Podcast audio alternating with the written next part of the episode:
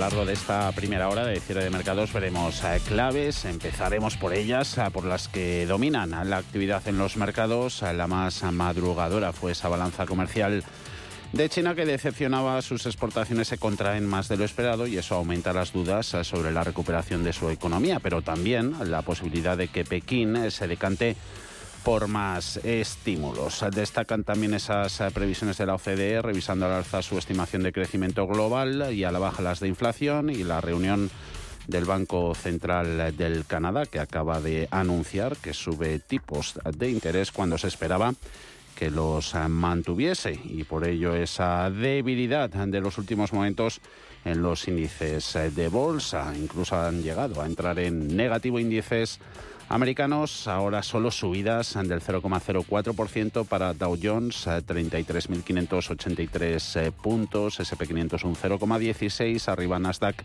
un 0,20 en 14.586. Bolsas europeas que también han reducido el ritmo de compras, IBEX eh, sigue fuerte gracias a Inditex, eh, gana un 0,8%, pero DAX alemán en rojo, menos 0,02 en 15.900 88 puntos. Eh, hablaremos también de empresas protagonistas. El foco está en España en Inditex. Eh, la textil ha publicado esos resultados sólidos, bate expectativas tanto en ventas como en márgenes y el mercado premia el valor con ganas. Y sus avances convierten al sectorial en el mejor hoy en Europa. Otros eh, nombres propios son los de Iberdrola y Metro Acesa. La eléctrica va a invertir 4.000 millones de euros en investigación, desarrollo e innovación hasta el año 2030 y la inmobiliaria sube en el mercado continuo ante el posible interés de FCC, Carlos Slim, de aumentar su participación en el capital de la compañía. Y hay subidas en bancos, eh, pero sigue la debilidad en BBVA, en un día en el que la lira turca se desploma a uno mínimo histórico contra el dólar.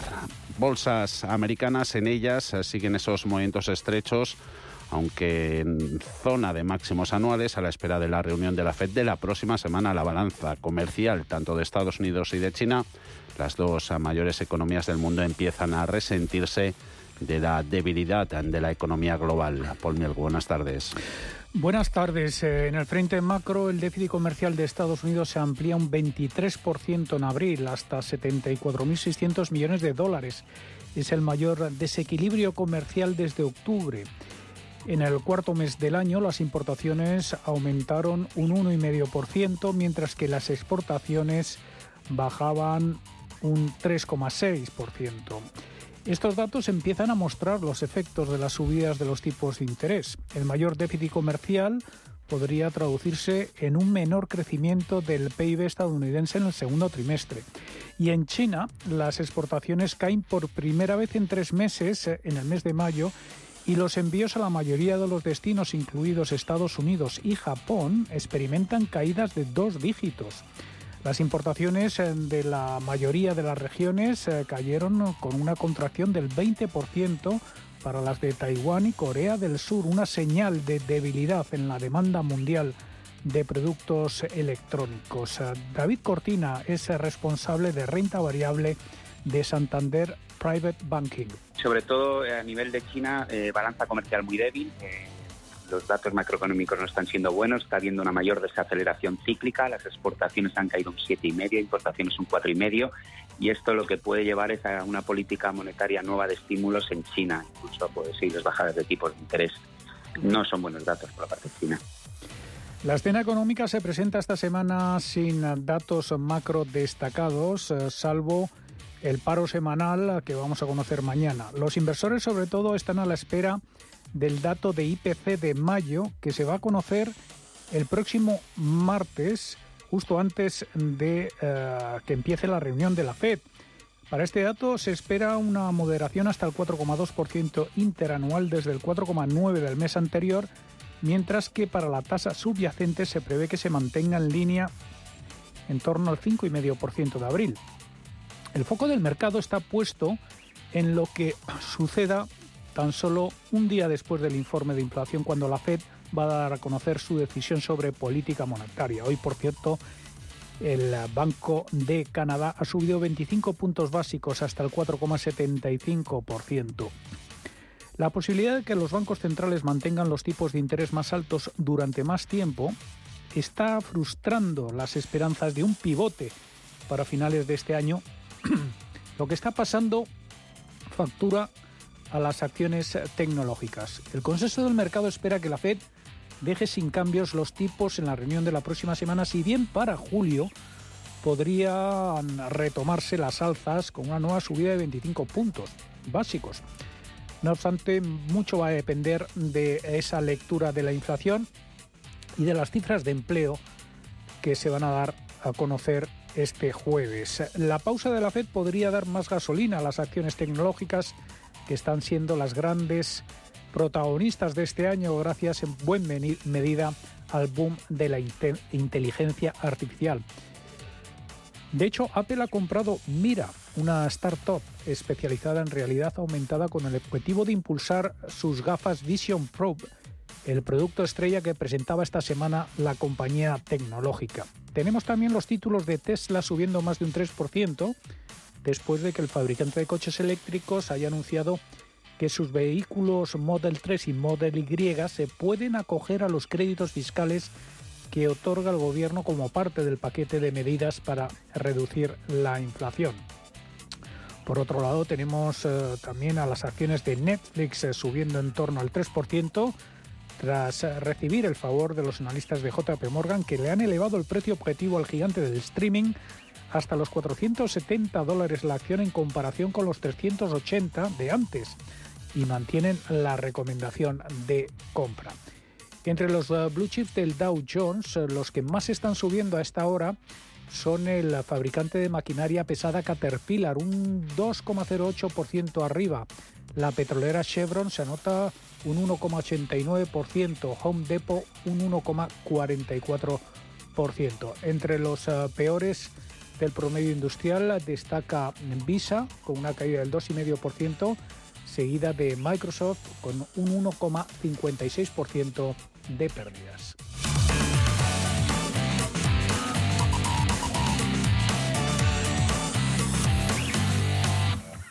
¿Estás buscando un broker para operar en el mercado americano? Ven ahora y descubre en ebroker.es toda nuestra gama de opciones y futuros americanos, con tiempo real gratuito en todos los productos de CME Group, garantías intradía y comisiones muy competitivas. ¿Quieres operar en el mercado americano con tiempo real gratis? Disfruta de tiempo real gratuito de hasta 10 posiciones en los contratos de futuros más populares de CME Group. Abre tu cuenta real ahora sin saldo mínimo ni comisión de mantenimiento y empieza a operar. ebroker.es, reinventando el trading. Producto financiero que no es sencillo y puede ser difícil de comprender.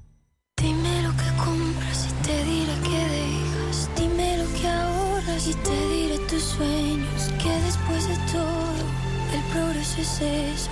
Que el que venga atrás tenga un poco más en lugar de menos. Bankinter presenta el nuevo servicio Broker Cero. El primer broker de un banco que elimina sus comisiones de compraventa de acciones y derechos en el mercado nacional. Infórmate en bankinter.com barra broker.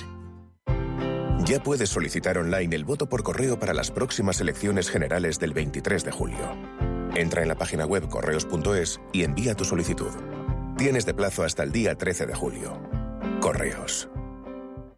En Finaccess Value queremos ayudarte a conseguir tus objetivos financieros. Finaccess Value, gestión de patrimonios centrados en la prudencia y la gestión del riesgo. Un enfoque global y más de 20 años del grupo Finaccess nos avalan. Más información en finaccessvalue.es y en el 91 737 4114. Finaccess Value, agencia de valores, figura inscrita en CNMV con el número 301. Desde el 10 de junio, el Circo de los Valientes te espera en el nuevo Real Teatro de Retiro. Títeres, circo y música en un espectáculo que hará disfrutar a todos los públicos con melodías en directo y entrañables personajes como el payaso Shoshot y el elefantito Babar. No te pierdas Parade, el Circo de los Valientes del 10 al 18 de junio en Real Teatro de Retiro. Entradas desde 15 euros en realteatroderetiro.es y teatroreal.es. Si caminas solo, irás más rápido. Si caminas acompañado, llegarás más lejos. Luna Sevilla es su asesor patrimonial de referencia. Prestando nuestros servicios como agentes de Caser Asesores Financieros, somos una empresa con amplia experiencia profesional y una clara apuesta por la formación de calidad, la información transparente y objetiva y por el asesoramiento financiero personalizado y continuado. Si desea más información, visite lunasevilla.es o llámenos al 91 762 3442. Si tu pasión es la caza, sueñas con el sonido del río mientras lanzas tu caña o simplemente disfrutas del campo y la naturaleza, este es tu programa. Caza, pesca y naturaleza. Todos los sábados y domingos de 7 a 8 de la mañana en Radio Intereconomía. Coordina Marcos Ruiz.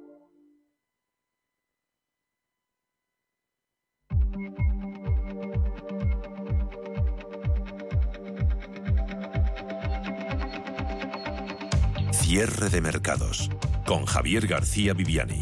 Radio Intereconomía.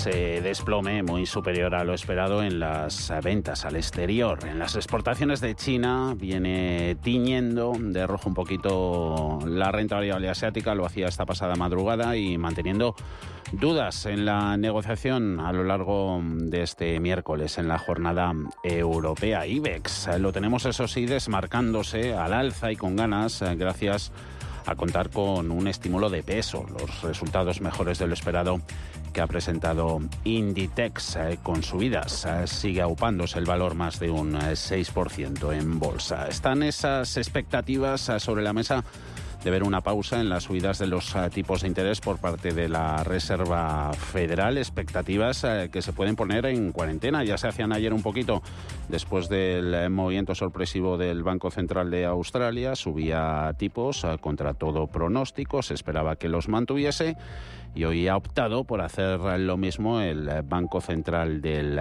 Canadá, subiendo su precio del dinero, llevando el dólar estadounidense alcanzando mínimos de la sesión en su cambio contra el canadiense tras la decisión del Banco de Inglaterra sobre los eh, tipos. El canadiense subiendo un 0,5% frente al billete verde. Una autoridad monetaria, la canadiense, que cita entre las razones para haber endurecido de nuevo su política monetaria un PIB más fuerte y un repunte del IPC superior a las expectativas, dice en el comunicado el Banco Central del Canadá que han aumentado las preocupaciones de que la inflación pueda estancarse por encima del 2% y que está decidido a frenar la inflación. Un exceso de demanda asegura también que parece más persistente de lo esperado. Así que esas expectativas de ver pausas en las subidas de los tipos de interés ha permitido en los últimos días contrarrestar las nuevas señales de debilidad eh, que siguen trasladando los datos económicos. Ayer dimos cuenta de unas eh, cifras en Alemania y en el conjunto de la zona del euro inferiores a lo esperado y hoy los datos industriales de la primera economía de la zona del euro también se han quedado por debajo de las expectativas, eh, con una producción industrial que en abril aumentaba la mitad de lo previsto, solo un 0,3% frente a las seis décimas que barajaba el mercado. Europa y Wall Street eh, que han reducido sus eh, movimientos tras la decisión del Banco Central del Canadá y Bolsa Española que añade a las referencias del exterior una local de peso, esos resultados de su mayor empresa por eh, capitalización Inditex se sigue haciendo fuerte gracias al avance de hoy. Está subiendo la compañía más de un 6,20%, 33 euros con 80, superando con creces esos 100.000 millones de capitalización que lograba reconquistar la semana pasada. Ahí están puestos los focos en Inditex después de haber superado las previsiones del mercado con sus cuentas correspondientes a su primer trimestre fiscal. Luego las vemos y las valoramos por dentro, pero ese impulso del gigante textil permite al IBEX disipar algo de las dudas que vienen de fuera y reforzarse por encima del nivel de los 9.300 puntos. Ahora mismo cotizando el índice en 9.380, subiendo un 0,75% máximo de la jornada lo ha tocado en 9.401. Más dudas en bolsa alemana. Pierde el DAX un ligerísimo 0,04%, 15.986. Subidas en bolsa francesa del 0,10 y Eurostox 50 muy tímido recupera solo un 0,10% en 4.299. Entre los sectoriales, bien retail, minorista, también las tecnológicas, eh, con recuperación en precios de las Infineon y ASML y compañía, petroleras, eh, como en Estados Unidos, eh, tirando algo con más de ganas. Total Energies ganando un 1,09, y un 0,72. subidas a bloque prácticamente en todo el sector financiero, con esas dudas en, en BBVA por el desplome nuevamente de la, de la lira turca y en el lado negativo Compañías de corte defensivo como consumo discrecional, pierde Danone un 1,53%, farmacéuticas, abajo la francesa Sanofi un 1,43%, aseguradoras también en rojo y un poquito un día más de ventas entre las telecos europeas. En el mercado español tenemos a Telefónica, eso sí, en positivo, ganando un 1,3% en los 3 euros con 89. Estaremos en cierre de mercados hasta las 7 de la tarde. Vemos ahora en sumario temas eh, que llevaremos hasta entonces.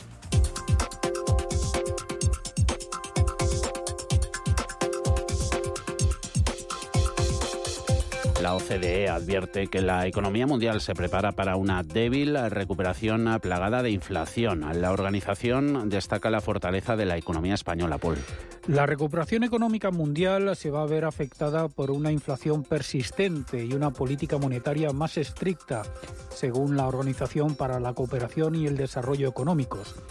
La OCDE prevé un crecimiento mundial del 2,7% este año y solo un modesto repunte del 2,9 en 2024. Ambas cifras se sitúan por debajo del promedio del 3,4% de los siete años anteriores a la pandemia. El débil crecimiento plantea un dilema para los bancos centrales, ya que continúan luchando contra una inflación subyacente más fuerte de lo esperado. Claire Lombardelli es economista jefe de la OCDE. Por supuesto, los bancos centrales deben permanecer atentos y sopesar ambos lados del riesgo. Obviamente no deberían ajustarse demasiado hasta el punto de que eso tenga un impacto en el crecimiento mayor de lo necesario. Este es un equilibrio delicado para los bancos centrales, pero hoy estamos diciendo que necesitarán mantener una política monetaria restrictiva hasta que haya evidencia de que la inflación regresa al objetivo de manera duradera. Y eso significa tanto la subyacente como la general. En su informe semestral de perspectivas económicas eh, presentado esta mañana, la OCDE prevé para España un crecimiento del 2,1% este año, lo que significa una revisión al alza de cuatro décimas respecto a sus previsiones de marzo y más del doble del 0,9% que se espera para el conjunto de la zona euro. Lombardelli ha destacado la fortaleza de la economía española si se compara con la de su entorno y también ha recomendado proceder a una reducción de las medidas de apoyo para hacerlas más selectivas, teniendo en cuenta el abultado nivel de deuda. Una de las eh, compañías más eh, representativas del retail español, Inditex, eh, vive ese momento dulce con resultados empresariales que se superan trimestre a trimestre. Sin embargo, hoy queremos saber si esa situación se da de forma generalizada en el sector minorista europeo. Alma Navarro, buenas tardes. Buenas tardes. En un contexto eso de inflación, de subida de costes, de retirada de ayudas públicas a pospandemia, ¿qué podemos esperar de esta industria de cara a la segunda mitad del año? Pues Scope Ratings ha publicado su barómetro de vulnerabilidad del comercio minorista que concluye que este sector a nivel europeo corre el riesgo de sufrir una nueva oleada de quiebras por la inflación, la ralentización del crecimiento económico y esa retirada de ayudas públicas a hogares y a empresas para hacer frente a la pandemia y a la crisis energética. Según la firma, se espera un aumento del número de quiebras este año hasta niveles cercanos a los de 2019 y 2020 tras la pandemia, tras un paréntesis en esta situación en 2021 y en menor medida el año pasado. Hemos hablado con el sector, hemos tomado el pulso con Eduardo Zamaco, la presidente de Acotex. Claramente nos está dando una señal de alarma, que es también lo que nos dicen nuestros asociados, de que parece que lo que viene son curvas y que lo que parece que vamos a tener que aguantar el chaparrón como, como podamos. Detallaremos esta situación más en profundidad a partir de las 5 de la tarde de las 4 en Canarias.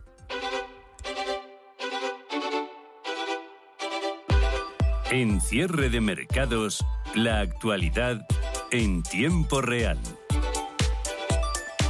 Grupo ACS patrocina este espacio.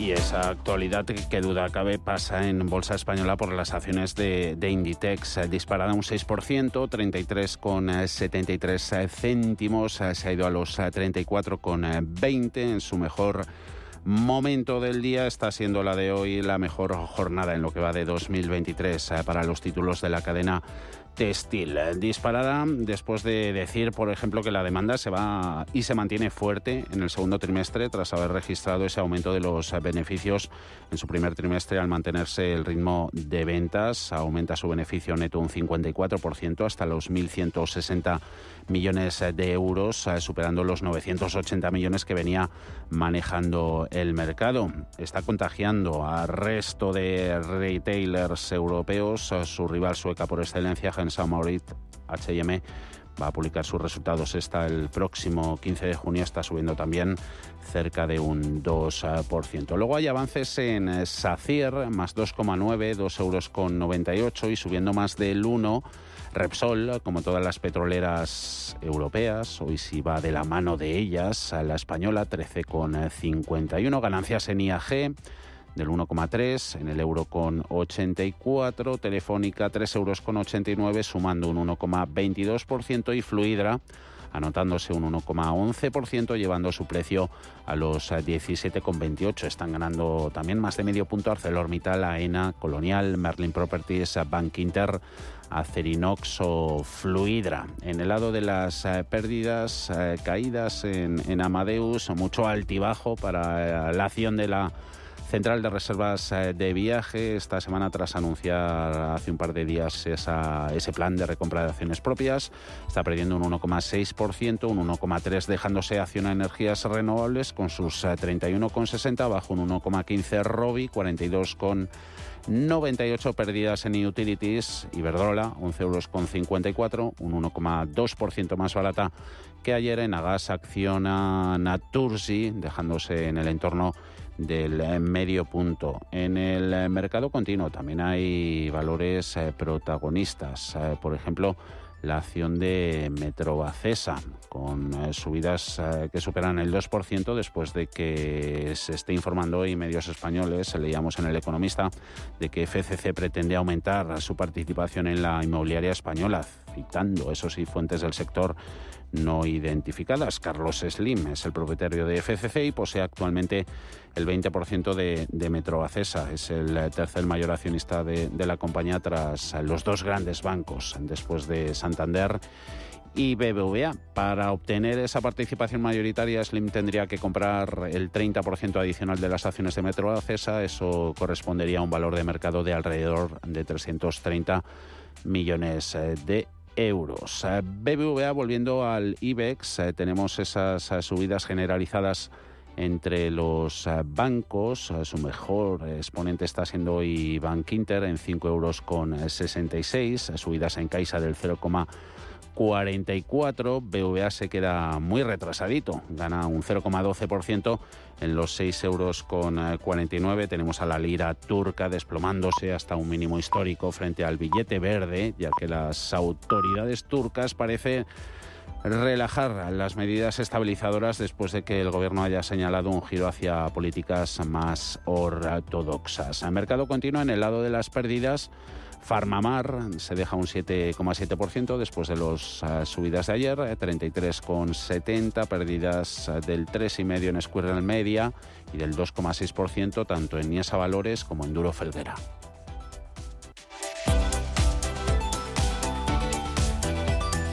Grupo ACS. Construimos un futuro más sostenible, un futuro mejor. En el eh, consultorio este miércoles eh, van a estar con nosotros David Galán de Bolsa General y Darío García de XTV. 91 533 18 51 o 609 22 47 16 para las notas de voz y WhatsApp. De lunes a jueves, consultorio de bolsa y fondos de inversión en cierre de mercados. Con Javier García Viviani, Radio Intereconomía.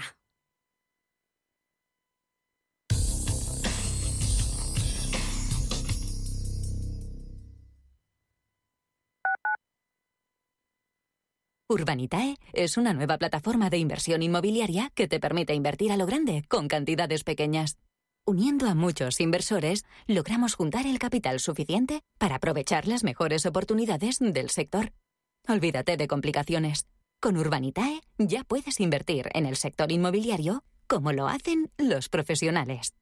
Los viernes a las 10 de la noche tienes una cita con otro gato, el gato gourmet.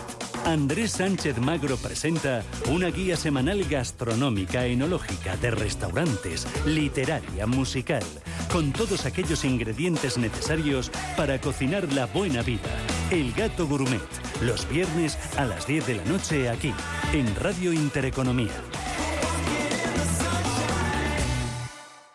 Miles de familias dependen de los bancos de alimentos para garantizar su alimentación. En tu edificio, en tu barrio, en tu ciudad, todos tenemos a alguien cerca a quien ayudar. Únete a Ningún Hogar Sin Alimentos. Haz un donativo mediante un Bizum al 38014 o entra en ningunhogarsinalimentos.org. La Fundación La Caixa y CaixaBank a favor de los bancos de alimentos. Inversiones inmobiliarias Grupos Eneas, cesiones de créditos, inmuebles en rentabilidad, compra, reforma y venta, rentabilidades hasta el 12%. Infórmese en el 91 639 0347 o en info@eneas.com. Inversiones inmobiliarias Grupos Eneas. En el Soto de la Moraleja, restaurante Kionan Sui, de comida peruana, cantonesa y chifa, con una gran variedad de sabores y aromas que te dejarán boquiabierto. Junto al restaurante Inari Moraleja, calidad y satisfacción garantizada. Restaurante Kionan Sui, reservas y pedidos en el 910090830 o grupoinari.es. Te esperamos. Radio Intereconomía, eres lo que escuchas.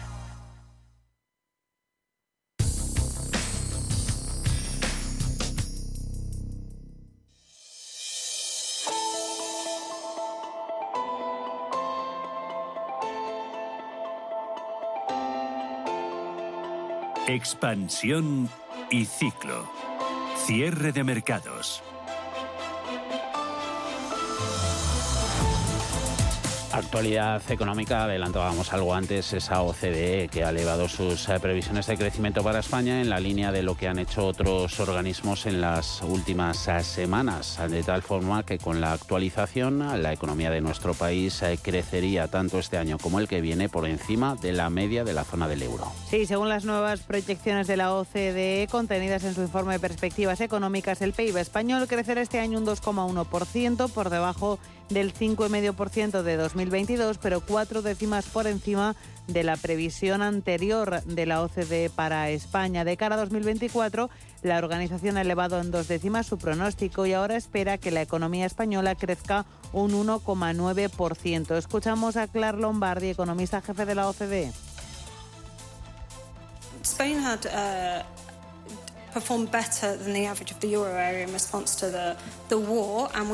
el organismo cree que la economía española crecerá este año y el que viene por encima de la media estimada para la eurozona y ha revisado al alza estos pronósticos para el año que viene y el siguiente cuando el país se beneficie de un gasto público considerable vinculado al plan de recuperación, transformación y resiliencia. El gobierno celebra las previsiones.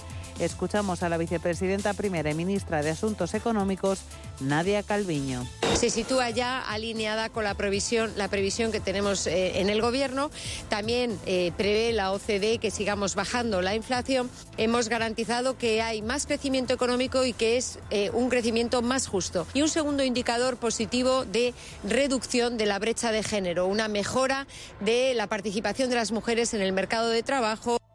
La previsión de la OCDE coincide con la del Gobierno para 2023, pero no con la de 2024. Y es que el Ejecutivo de Pedro Sánchez estima para el año que viene un alza del PIB del 2,4%, por encima del 1,9% que estima la OCDE. Desde la oposición la secretaria general del Partido Popular, Cuca Gamarra, dice que estas cifras muestran ralentización en el crecimiento de nuestra economía. Bueno, lo que dice la, OCDE, analizando eh, el trasfondo del informe es que la economía española se ralentiza.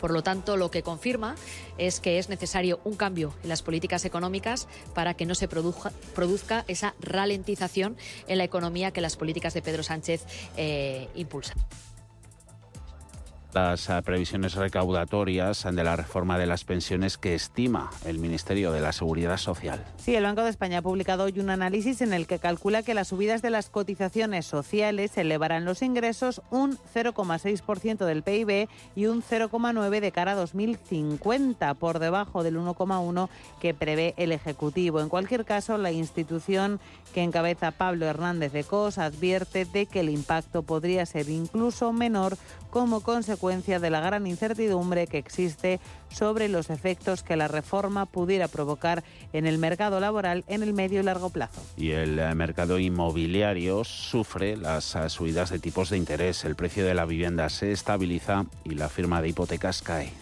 Sí, el precio de la vivienda libre de segunda mano subió un 3,5% en el primer trimestre del año respecto al mismo periodo de 2022. Registró su menor alza desde el segundo trimestre de 2021, cuando el precio aumentó un 3,3%. Lo ha publicado hoy el INE. La subida en tasa interanual de la vivienda nueva repunta algo más. En el primer trimestre lo hace un 6%, pero también es la cifra más baja desde el, tercer trimestre del año 2021. Josep Vera, director regional de Unión de créditos inmobiliarios?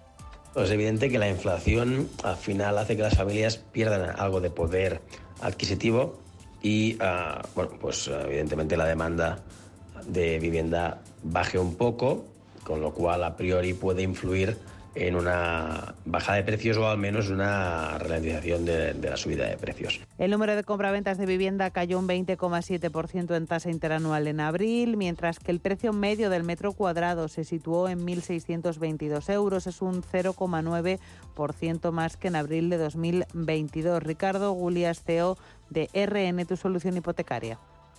Ese último trimestre de, de 2022 coincidió naturalmente en Navidad la subida de tipos de interés Veremos ya en este segundo trimestre que, esa bajada seguramente se mantiene, pero ya creemos que en el tercer trimestre eh, volverán los tipos a, repuntar un poquito, porque la gente ya ha asumido los tipos de interés, porque eh, quien tiene necesidad de comprar vivienda va a comprar y porque los bancos han sacado tipos mixtos o tipos fijos más atractivos de los que teníamos en el último trimestre del año pasado su parte, último dato inmobiliario, préstamos hipotecarios para adquisición de vivienda que cayeron casi un 32% interanual en abril hasta las 21.884 operaciones. La confianza del consumidor sube 8 puntos y medio en mayo, se sitúa en los 81,5 por la mejor valoración que hacemos los españoles sobre la situación actual y la futura.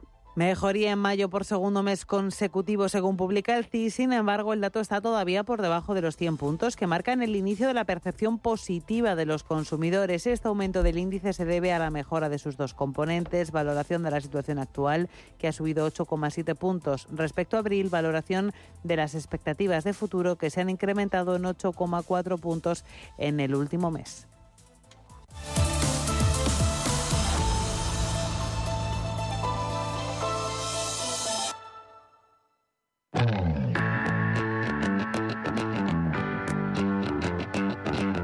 La tertulia de cierre de mercados. CaixaBank patrocina este espacio.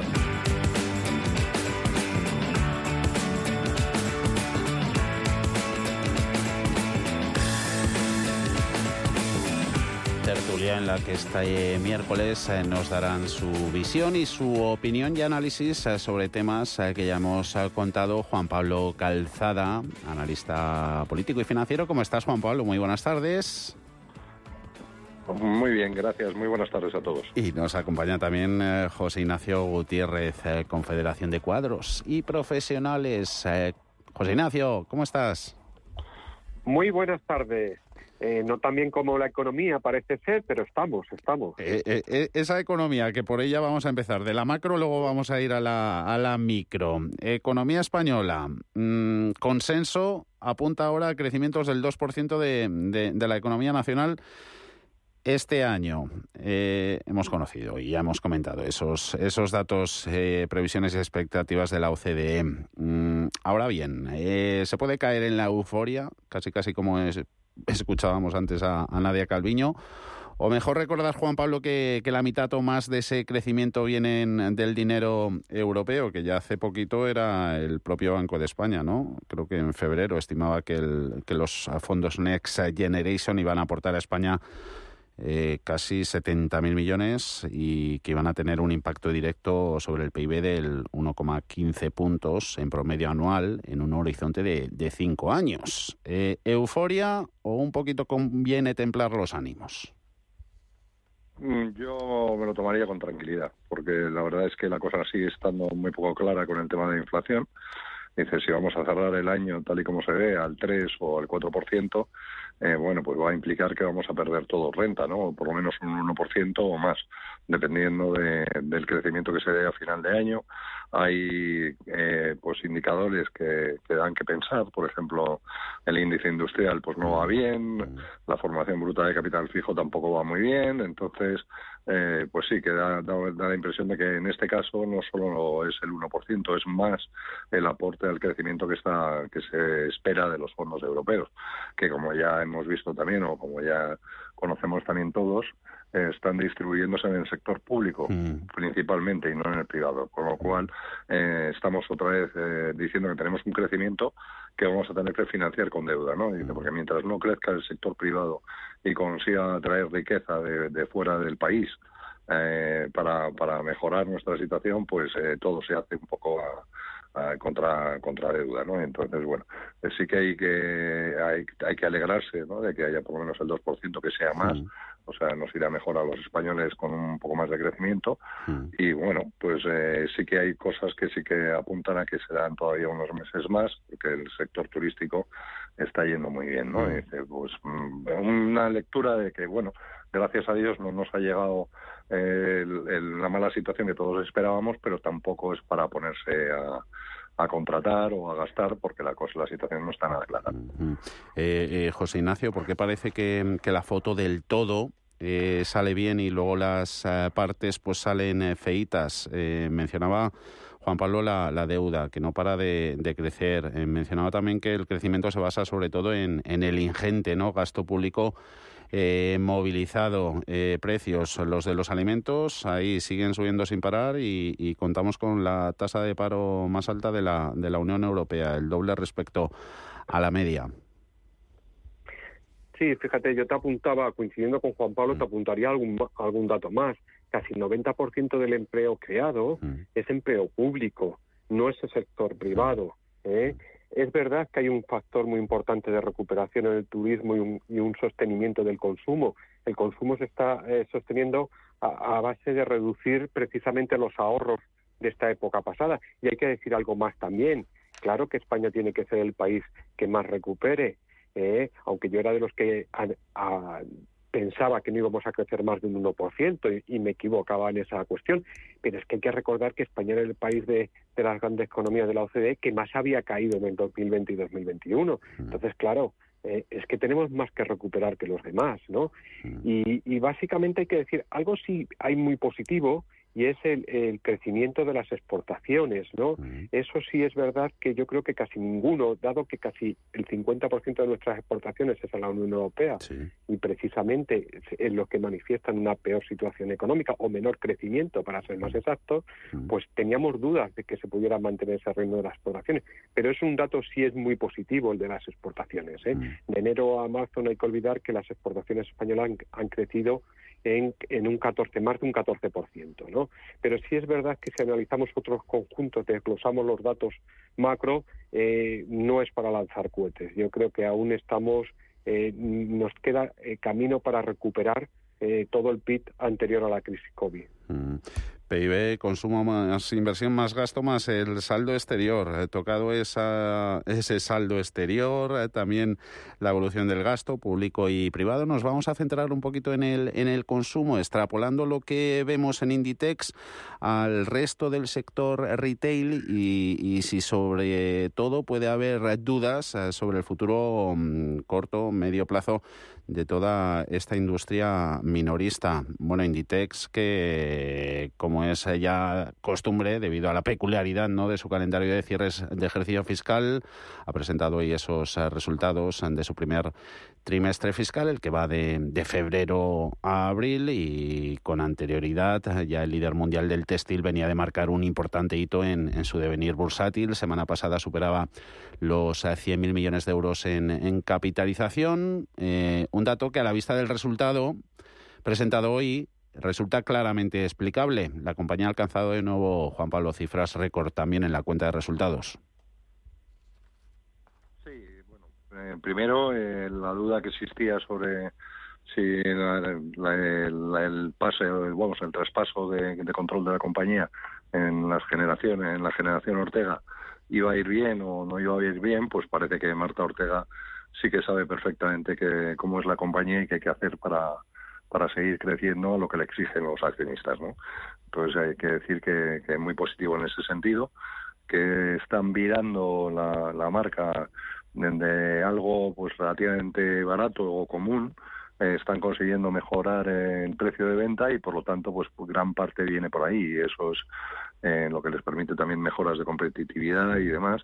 Con lo cual pues hay que hay que felicitar a, a la señora Marta Ortega por lo bien que lo está haciendo hasta el momento no dice hay que reconocer que todas las dudas que existían yo creo que deben de estar prácticamente disipadas ¿no? mm. y bueno pues es un grandísimo una grandísima noticia para, para nuestro país no que una de las grandes multinacionales en realidad ahora a día de hoy es la más valorada pues que vaya también eso es muy muy positivo para todos ¿no? y Mm. especialmente para los accionistas y para los trabajadores de la empresa pero yo creo que para el resto del país también en cuanto al resto del retail bueno pues eh, ahí siguen, ¿no? O sea, que en una situación como, vamos, o en un cambio del sector como el que ha habido eh, en los últimos 15 o 20 años, pues eh, la verdad es que es un, una, vamos, hay que felicitarles de que puedan seguir todavía en el sector, ¿no? Y que, que ha estado muy complejo.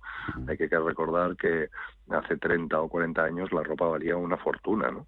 O sea, y entonces, bueno, pues se permitieron unos márgenes muy grandes y había una gran industria textil en España. Ahora el peso de la industria textil es menor, pero hay que reconocer que son suficientemente competitivos en un mercado como el actual.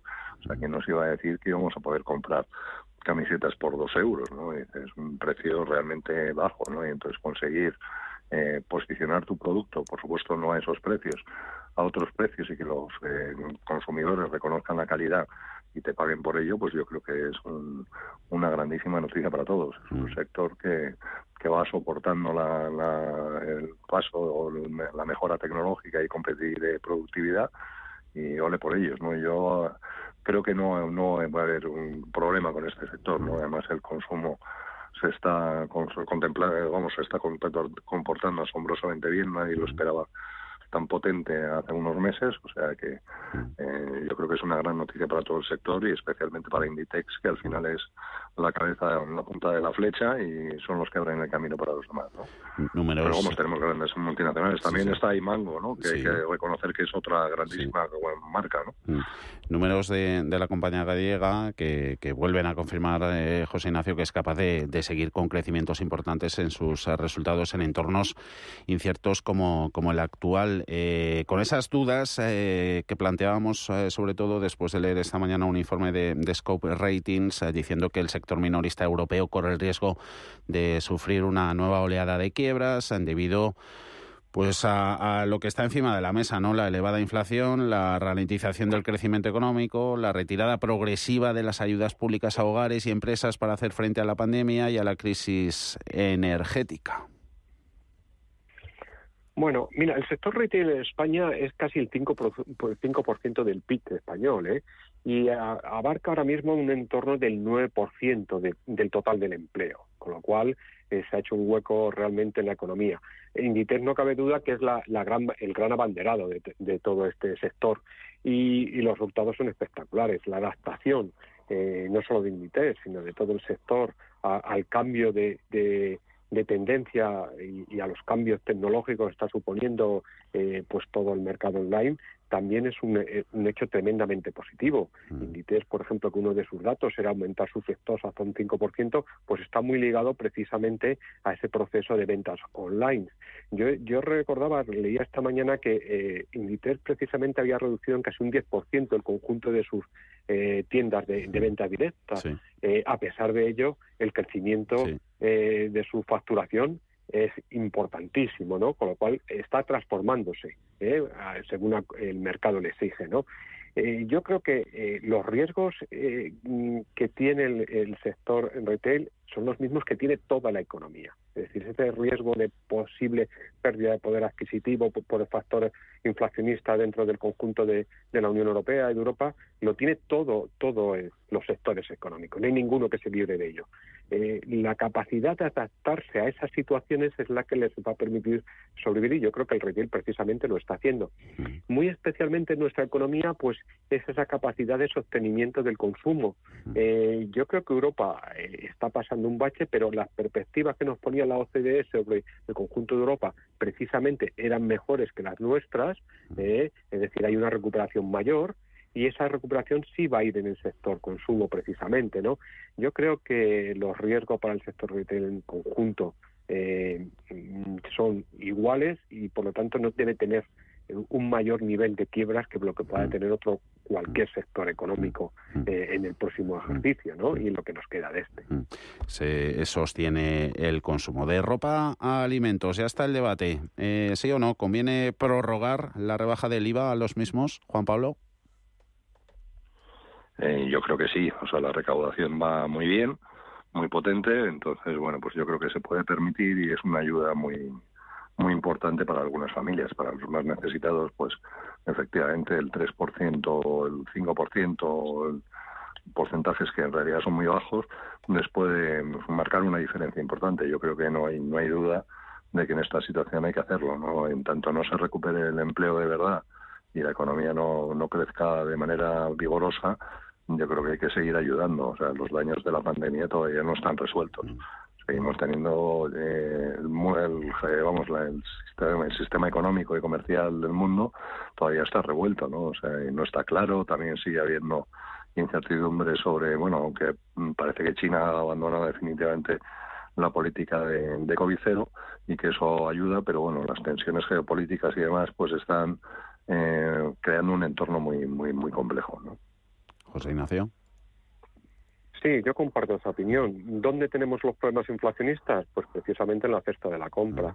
¿Podemos eh, derogar o, eliminar algunas otras ayudas? Yo creo que yo creo que se pueden empezar a eliminar, pero precisamente la reducción del IVA en todo lo que son productos alimenticios, yo creo que puede ser la que más tarde podamos retirar, ¿no? Precisamente porque es donde más está influyendo el factor inflacionista y porque digamos que es eh, eh, alimentos básicos en muchos aspectos. Yo creo que se debía incluso abarcar a lo que son carnes y pescados, entre otras cuestiones, pues para, mantener eh, eh, la capacidad adquisitiva en un, en un elemento tan básico como en la cesta de la compra. Mm. Eh, curiosamente, hay otros factores, como puede ser el energético, que tanto lo que puede ser el precio del petróleo como el precio del gas está descendiendo drásticamente, pero en cambio en el sector alimenticio, por varias entre ellos la sequía, eh, pues mm, no, no parece que, aunque esté bajando, no va al mismo ritmo, con lo cual sería bueno mantener la rebaja del IVA. Mm,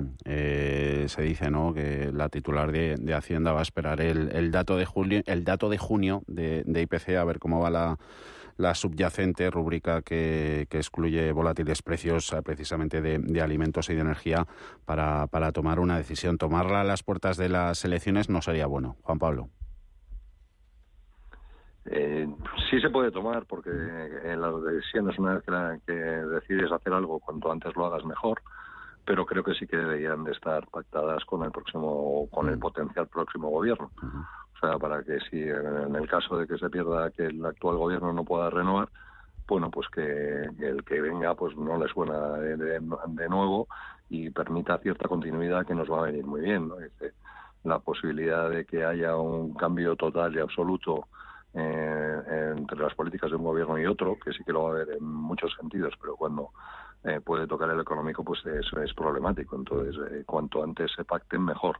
Y además, hay que conviene, además, en general, eh, llegar a llegar a acuerdos en cosas tan importantes como esto, que debe ser un asunto de Estado, yo entiendo, eh, debería de, llegar a un acuerdo con la oposición, sea quien sea el que gobierne. Entonces yo creo que es, cuanto antes se tomen las medidas mejor, pero deberían de ser consensuadas porque si no nos podemos encontrar con una medida que se tome a finales de junio o a principios de julio y, en cuanto haya un nuevo gobierno, dos meses después, la, lo primero que hagan es delegar. Eso sería...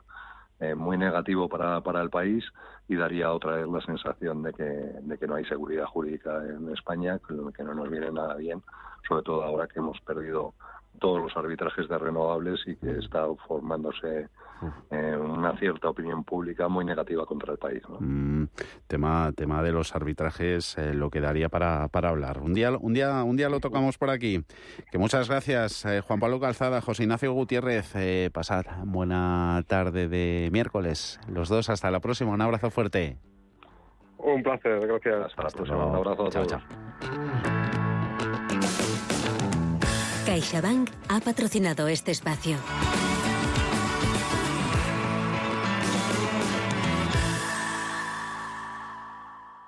Sabemos lo importante que es tener a alguien cerca. Por eso en CaixaBank ahora cuentas con un préstamo inmediato para hacer realidad tus ilusiones. Solicítalo en tu oficina o con un solo clic en la app CaixaBank Now. Infórmate en caixabank.es. CaixaBank, tú y yo, nosotros. Siempre que se mantengan las circunstancias económico-financieras del solicitante. Gracias, doctor. Desconecto, que tengo una reunión de trabajo. En Orange te ofrecemos el servicio Orange Salud con Mafre para ti y tus empleados. Y todo lo que tu empresa necesita para seguir creciendo. Fibra, móvil 5G Plus, centralita. Impulsa tu negocio con Love Empresa. Llama ya al 1414. Las cosas cambian. Y con Orange Empresas, tu negocio también. ¿Nuevo invirtiendo en bolsa o ya eres todo un experto? Lo mejor en cualquier caso es hacerlo con XTB, tu broker. Compra acciones y ETFs de cualquier mercado y sin comisiones hasta 100.000 euros al mes. Accede además a la mejor formación en español. Entra en xtb.com, la inversión pensada para todos. A partir de 100.000 euros al mes, comisión del 0,2%, mínimo 10 euros. Invertir implica riesgos. En la Universidad de Valladolid creamos futuro desde el siglo XIII, con 24 facultades, 70 titulaciones, 180 grupos de investigación, con un servicio de relaciones internacionales de referencia en contacto con más de 2.000 empresas y fomentando el emprendimiento. La Universidad de Valladolid te lo pone al alcance. Atrapa tu futuro. Estudia en la UBA. UBA. Para ser más eficientes y ahorrar, instalar placas solares cuenta. Con la solución solar de Endesa X puedes financiarlas y gestiona la subvención por ti. Eso cuenta, y mucho. Además, ahorras desde el primer día con Endesa Energía, porque obtienes un 40% de descuento en tu consumo de luz desde que decides instalar tus placas y ahorras hasta un 70% cuando estén funcionando. Todo lo que hacemos cuenta. Pásate al autoconsumo. Contrata ya en endesasolar.com. Tan, tan, tan. Tan, tan. La cuenta online del Santander es tan, tan fácil de abrir que lo puedes hacer desde donde quieras. Santander en digital es Santander. Santander, por ti, los primeros. Consulta condiciones en bancosantander.es. ¿Qué tipo de piel tienes? ¿Te la cuidas? ¿Te proteges del sol? ¿Se te cae el pelo o se te hinchan las piernas? ¿Qué perfume puedes regalar? Deja de buscar en internet respuestas confusas porque ahora en Belleza Capital estarás enterado de todo esto y mucho más. Los sábados de 11 a 12 de la mañana en Radio Intereconomía con Katia Rocha.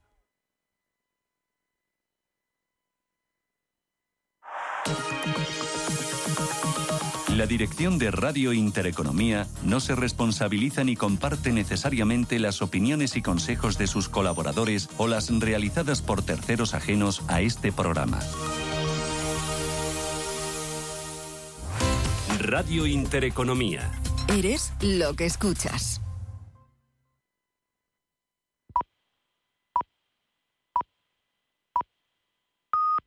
Son las